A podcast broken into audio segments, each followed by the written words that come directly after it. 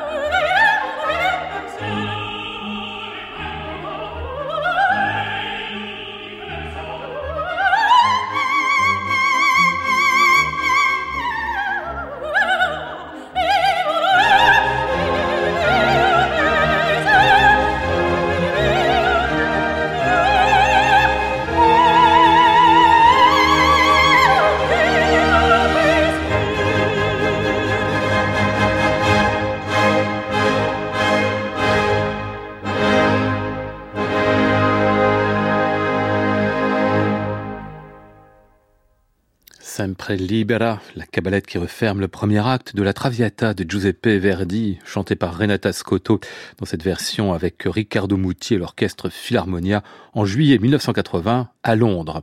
À cette époque-là, ça fait 30 ans que Renata Scotto traîne ce rôle sur toutes les scènes du monde.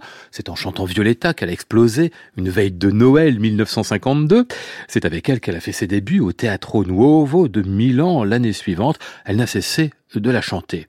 Mais là, à 46 ans, la soprano est un peu hors d'âge. Je ne dis pas ça pour la crédibilité de l'incarnation, au disque c'est sans importance, mais le timbre de la voix n'est plus de la première jeunesse, et ça s'entend. Et pourtant, ce qu'elle fait est absolument génial, avec une compréhension intime de tout ce qui se passe et une capacité admirable à s'appuyer même sur ses défauts pour traduire toutes les inflexions musicales et dramatiques.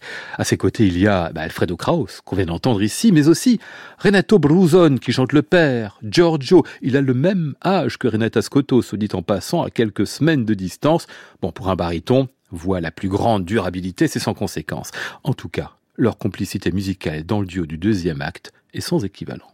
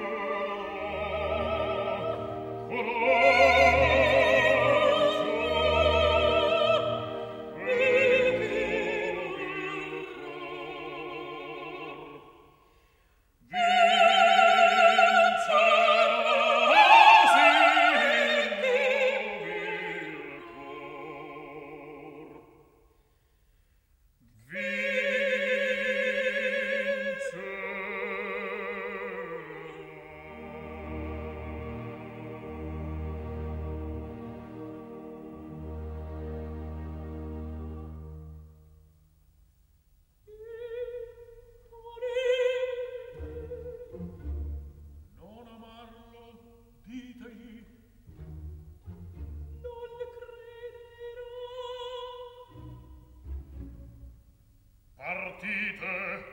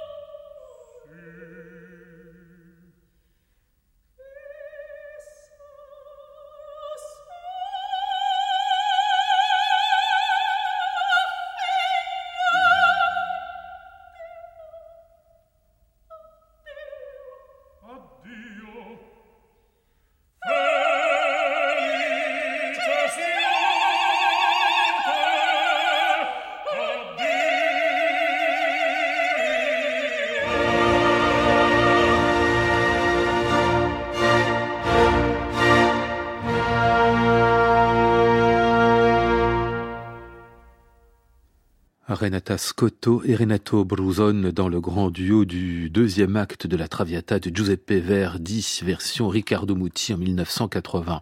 Alors je ne pense pas que ce soit un fait exprès, mais Muti a pour le duo de tête des chanteurs de cette Traviata bah, des gens qui sont un peu au-delà de l'âge admis dans ces rôles, on l'a dit euh, au micro précédent pour Renata Scotto. Alfredo Kraus. En Alfredo, 53 ans et pas dans son état le plus rayonnant non plus. Mais le chef italien s'est tiré le meilleur de ses musiciens, surtout avec cette magnifique complice Renata Scotto. Il dynamise, il distribue des couleurs, tantôt sombres, tantôt chatoyantes, là encore avec beaucoup d'intelligence psychologique. On entend l'orchestre qui commente avec ferveur tout ce qui se déroule entre les personnages, entre tout ce qui se passe aussi à l'intérieur d'eux. Bref, c'est une traviata de vétérans et pourtant incontournable.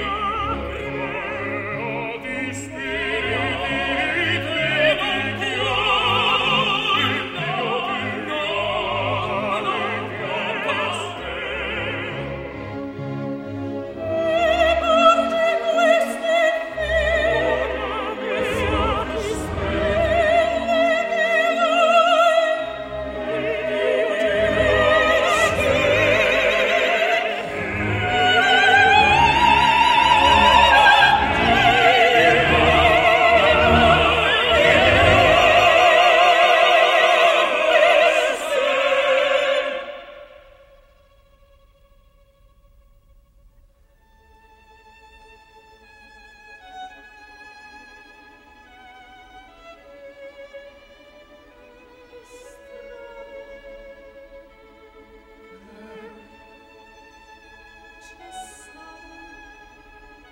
Christus.